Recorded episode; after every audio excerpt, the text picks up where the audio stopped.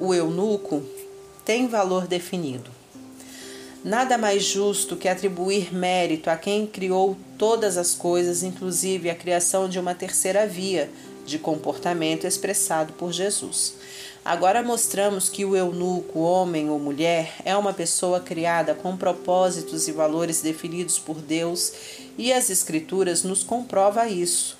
No texto de Mateus fica claro que Deus não se curva ante propostas dos homens em aceitar outras vias de relacionamento conjugal e sexual. Matrimônio. Não tendes lido que o Criador, desde o princípio, os fez homem e mulher?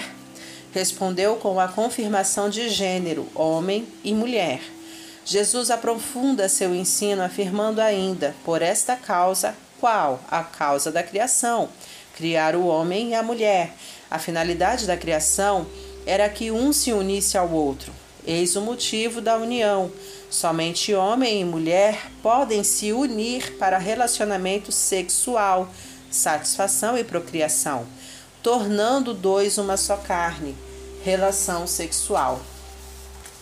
Essa resposta de Jesus vai além da pergunta aos fariseus, porque respondeu muito mais do que lhes perguntaram. Respondeu sobre relacionamentos sexuais como regra da resposta e não casamento como instituição, mas união em carne, sexualidade, de modo que já não são mais dois, porém uma só carne. Mais uma vez, Jesus expressa a relação da criação para determinar um comportamento relacional e também uma instituição, casamento, onde dois é apenas um. Eva foi tirada da costela de Adão. Quando se unem, passam a ser de novo um. No princípio era só um. Portanto, o que Deus fez, idealizou como relacionamento, união, casamento, não devemos inventar, recriar algo estabelecido como cláusula pétrea.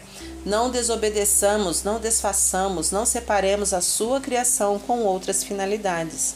A princípio, o que Deus criou foi uma união entre os dois sexos, homem e criatura. Ao homem e criatura fica vetado uma segunda via de relacionamento ou outras. Levítico 18, 22 homossexualismo, pedofilia, zoofilia, necrofilia, etc., assim como relações sexuais antes ou fora do casamento.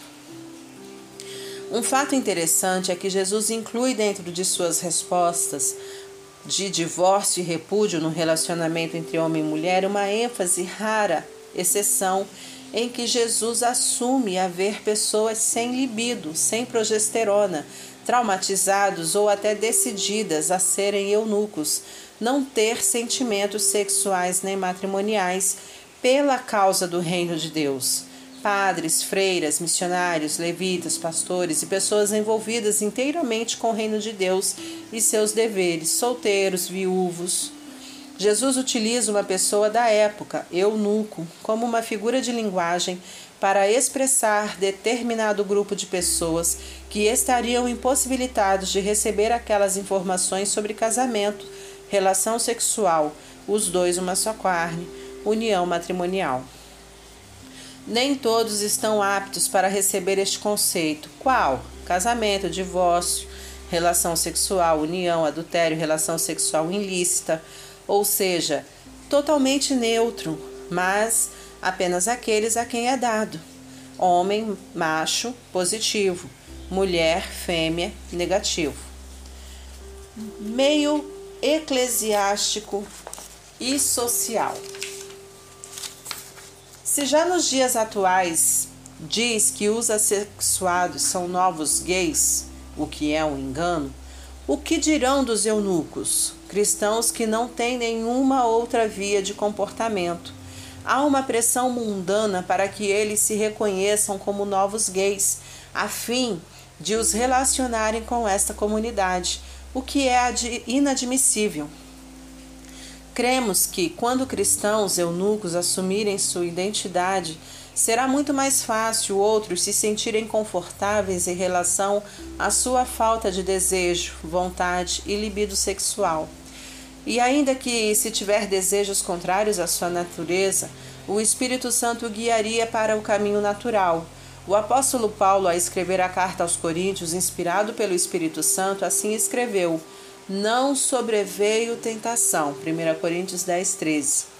Alguns termos sociais foram criados para designar esses indivíduos e tentar, de, de qualquer forma, descaracterizar o conceito de neutralidade definitiva, criando outros meios de relacionamentos entre eles, o que é abominável aos olhos de Deus.